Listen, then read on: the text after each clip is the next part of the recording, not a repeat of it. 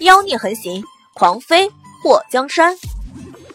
作者：夜舞倾城，演播：醉黄林。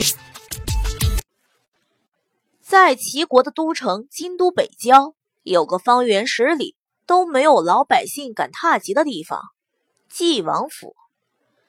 纪王府占地面积很大，相比皇宫那高大的城墙，纪王府的围墙要矮得多。即使不及皇宫城墙高，这纪王府四周的墙也比普通人家的围墙高上一两米。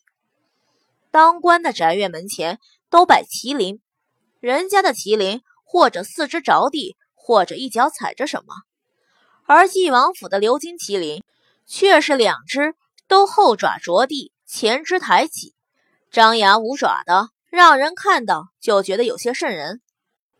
纪王府内繁花似锦，香气扑鼻。从大门到内院有一个非常大的池塘，池塘里种植着大面积的紫色睡莲，睡莲的莲叶铺满了池塘。在池塘上修建着几条长廊，想要进入纪王府，这长廊是必经之处。长廊的两侧摆放着无数花盆，里面是紫色的郁金香。晋王府里金碧辉煌的建筑，在阳光的照射下，彩色的琉璃瓦反射着刺眼的光芒。偌大的宅院寂静的听不到人语声，似乎没有任何生命的存在。自从老王爷在二十年前失踪后，这晋王府一天比一天静谧。这些年，很多人谣传晋王府里闹鬼，只要接近。就会像当年的老王爷一样消失不见，就像配合这些谣言一样，周边的老百姓还真的有失踪的。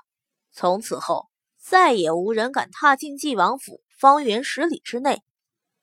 最后，皇太后下令，在京都的城中心重新修建一座王府，府中的老王妃和所有家眷都从北郊的纪王府搬进了新建的王府。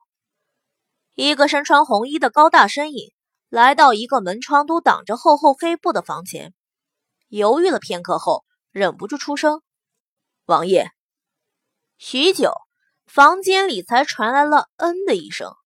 这鼻音浓重的一声“嗯”里，有着让人说不出的妖媚。就算声音消失，可那似乎带着无数小手般挠人胸口的感觉，还隐隐存在，无法散去。魔苍打了个冷战，和自己家主子相处了这么多年，他还是抵不过主子的一声恩，想一想都有一种想哭的感觉。王爷，鬼宿来信了，在林阳发现了王爷要找的人。林阳，确定了吗？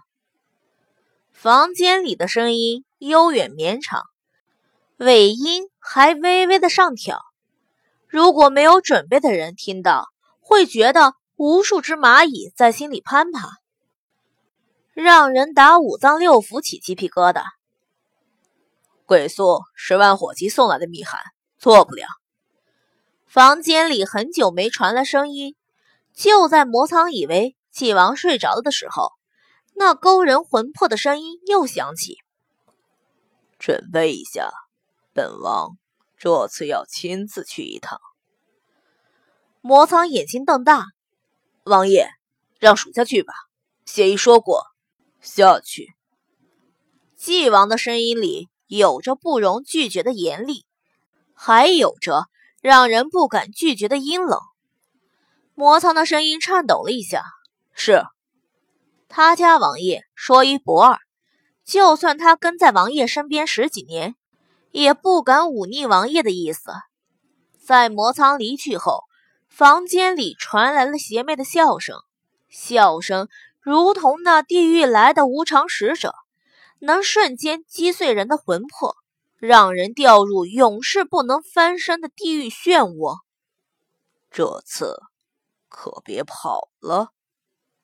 那绵长的声音里带着一丝丝的倦意。